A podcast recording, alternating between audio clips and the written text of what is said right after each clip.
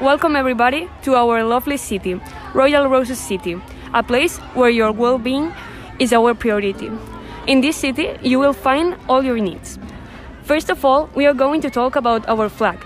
Royal Roses City flag is composed of a gray sword and a yellow arrow crossed from which a blue rose emerges from the middle representing trust. And the flag also has an orange line that goes from one, on, one end of the flag to the other horizontally. The name of our city is inspired by the rose of, of the flag. Our city is quite reduced, but that does not prevent it from meeting the main needs of each inhabitant. We have a wide variety of buildings and other public spaces, such as the hospital, the town hall, the police office, a football field, and educational buildings from primary school to high school, also counting with professional tra- training.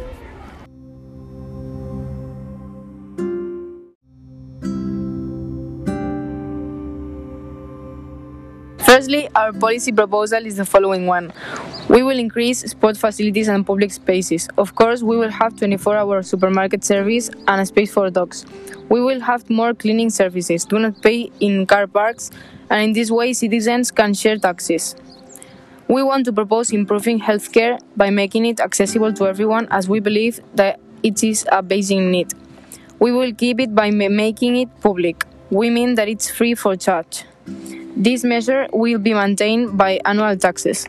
Lastly, we want to be inno- innovative, so our, our idea will be defended by us during all our candidacy.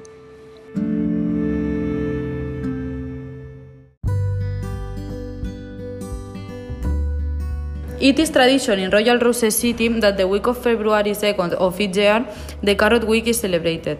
It is typical that there is a tasting fair and competitions for the best elaborated products with carrots. The best in each category of handmade products, such as jam, there is a prize valued at more than 200 royals and a batch of the best products from the other categories.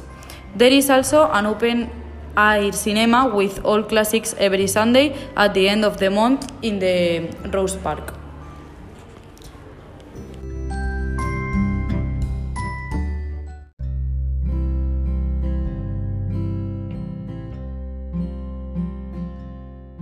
The typical food is carrot cake, smoothies, muffins, and biscuits, of course, of carrot.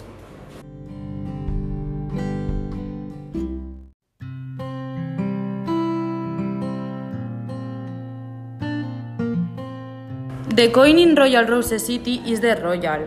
We are a very visited city in holidays and we have no official religion.